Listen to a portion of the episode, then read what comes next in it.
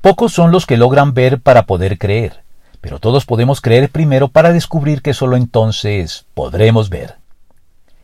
El conocimiento por sí solo no conduce a la fe, y en combinación con los prejuicios que ya se tengan hacia ella, puede contribuir más bien a distanciarse de ella.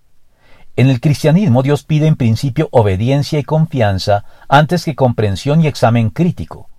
Con todo, la prioridad que la obediencia y la confianza tienen en el cristianismo no eximen al creyente de cultivar también el conocimiento en su vida en aras de la comprensión posterior que debe emprender hacia sus propias creencias y dogmas de fe.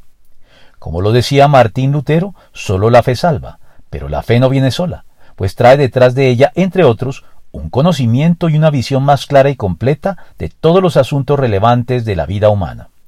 Es decir, que sin perder la prioridad, la fe debe llevarnos al conocimiento que caracteriza al creyente maduro que está en condiciones de presentar defensa de lo que cree. El conocimiento es entonces una consecuencia ineludible de la fe cristiana rectamente entendida y no propiamente la causa de ella.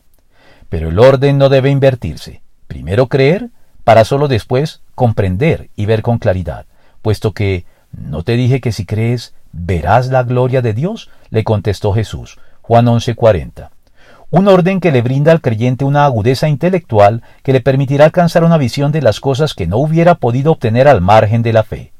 Una fe que no solo enciende el corazón, sino que también ilumina los ojos y el intelecto, y que no debe excluir ninguno de estos aspectos, manteniendo el balance que el creyente debe guardar entre el sentimiento y el pensamiento, entre la pasión y la razón.